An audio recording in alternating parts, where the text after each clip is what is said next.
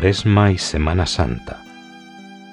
Meditaciones de Abelardo de Armas.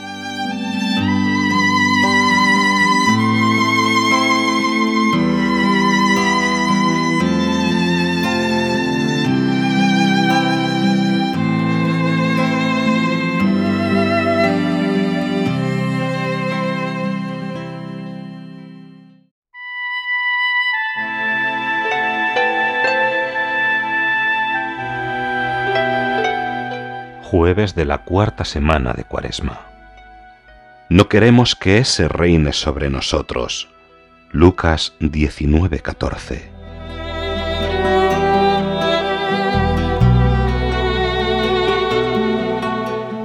Siempre me ha impresionado el grito con que la Asamblea Popular llevó a Cristo a la cruz. Fuera, fuera, crucifícale. Me da miedo poder gritar yo lo mismo. Ese no, ese que ciñe una corona de espinas se cubre con un manto de trapo viejo y por cetro empuña una caña, ese no es mi rey. Y es que el concepto del reino del cristiano tiene que quedar muy claro que no es el de este mundo. El reino que Jesús vive y predica no es el que nosotros entendemos y queremos.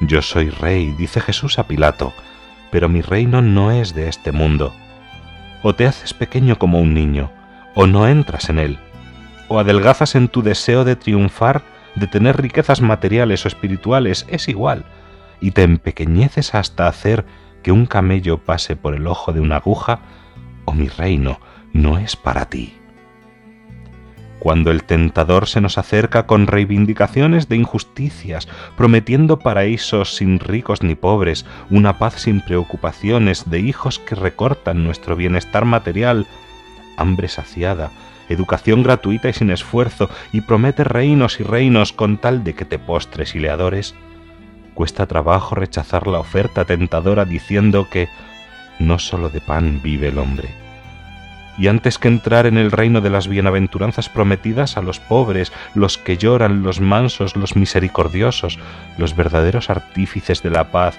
y los limpios de corazón, uno se subleva y grita, no queremos que ese reine sobre nosotros.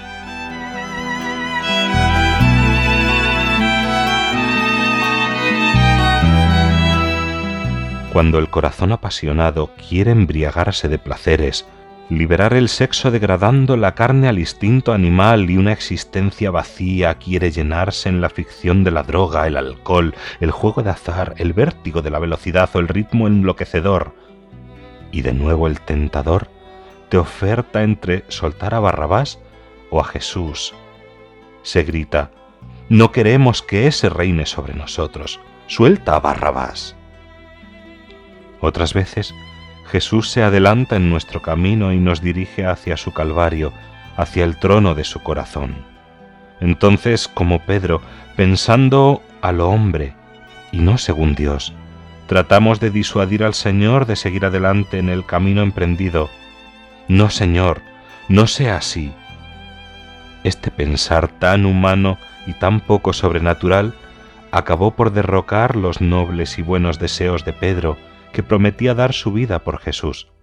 Pero llegada la prueba, le siguió de lejos cuando todos le abandonaron y finalmente él mismo acabó negándole y jurando, no conozco a ese hombre. No queremos que ese reine sobre nosotros.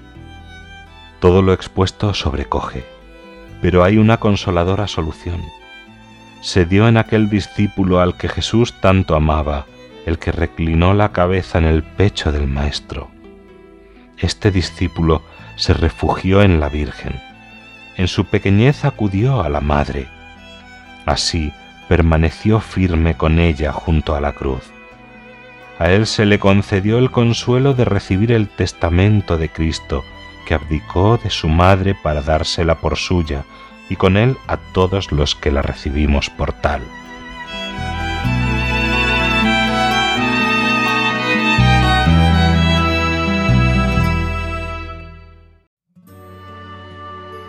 Estos, los que realizan el peregrinar cristiano junto a la Virgen Madre, saben que caminan hacia el reino.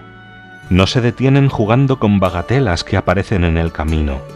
fijos los ojos en el crucificado, cantan himnos en el nombre del Señor, el Rey de Israel. Y así mientras caminan, construyen ya en esta vida un reino de paz, de justicia, de amor, de santidad y de gracia. Ellos son los auténticos artífices de un mundo nuevo. Haz tú lo mismo.